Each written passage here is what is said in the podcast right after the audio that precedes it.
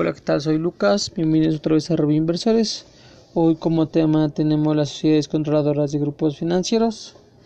Eh, un sector que se compone de sociedades controladoras que agrupan diversas entidades financieras, las cuales son integrantes de un grupo financiero.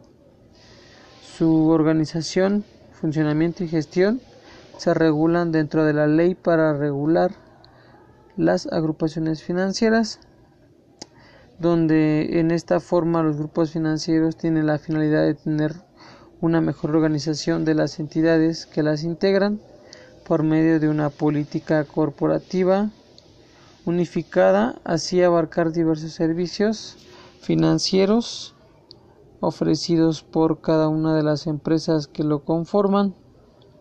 También que en la actualidad las sociedades controladoras tienen una estructura corporativa más flexible para realizar inversiones indirectas a través de subcontroladoras en entidades financieras que integran el grupo financiero de que se trate, así como en otras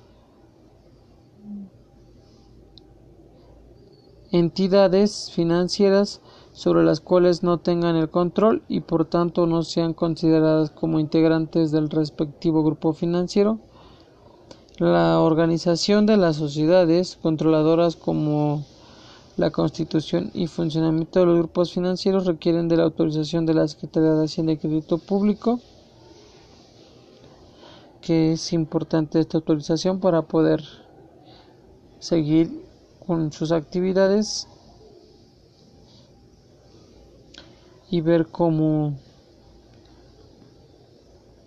cómo las sociedades controladoras de grupos financieros son importantes en un sano sistema financiero y para un buen desarrollo y un buen crecimiento en, en el sector financiero.